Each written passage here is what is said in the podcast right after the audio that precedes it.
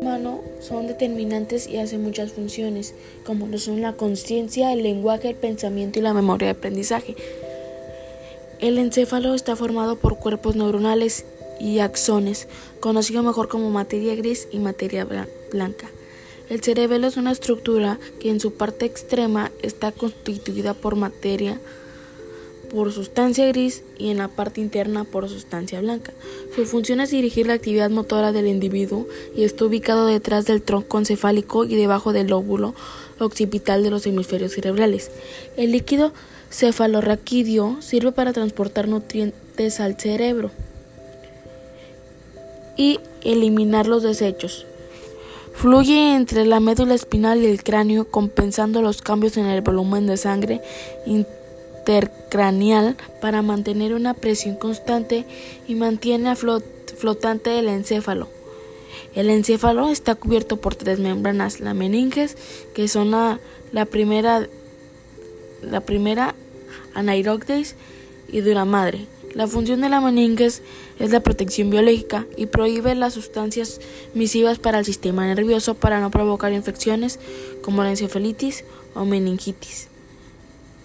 El bulbo raquídeo controla los actos de los reflejos de la vida vegetativa y de la vida de relación. Tiene la forma de un cono ligeramente aplanado.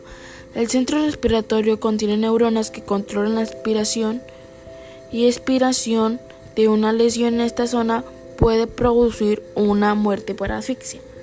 El centro cardíaco es el que modera, es el que está moderado al ritmo cardíaco el del cardioinhibidor.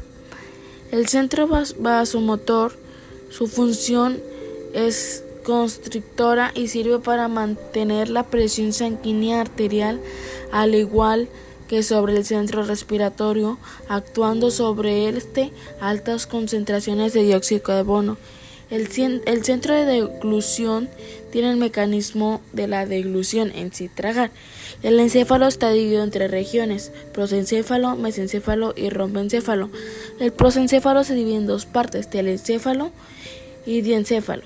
El telencéfalo se perciben y se elaboran sensaciones conscientes. Ese se divide en dos hemisferios, derecho e izquierdo, y el cuerpo calloso los une mediante fibras nerviosas. La capa más extrema se llama corteza. El encéfalo, que se divide en tres partes, la primera el tálamo, se relaciona con las emociones y recoge los impulsos sensitivos. El hipotálamo se encarga de controlar el sistema nervioso regulando funciones viscerales y el epitálamo, que su función es endocrina conteniendo alguna glándula pineal o epífisis. El prosencéfalo se puede distinguir en tres zonas, la de asociación sensorial y la motora.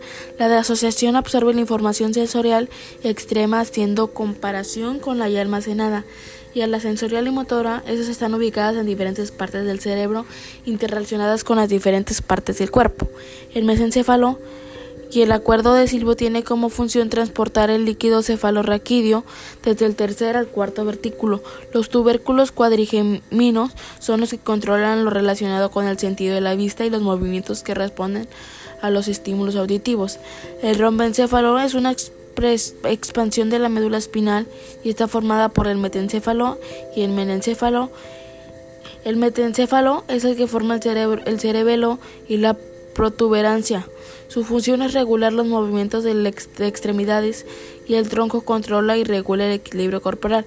Los movimientos oculares eh, es la percepción visto espacial así como la planificación de actividades motoras y por último el mielencéfalo que es el que forma el bulbo raquídeo. La médula espinal se encuentra dentro de la columna vertebral y forma parte del sistema central. Este está dividido en dos surcos y en el mismo se distingue la materia gris que está conformada por los cuerpos de las neuronas y la blanca conformada por los axones que forman fibras ascendentes y descendentes.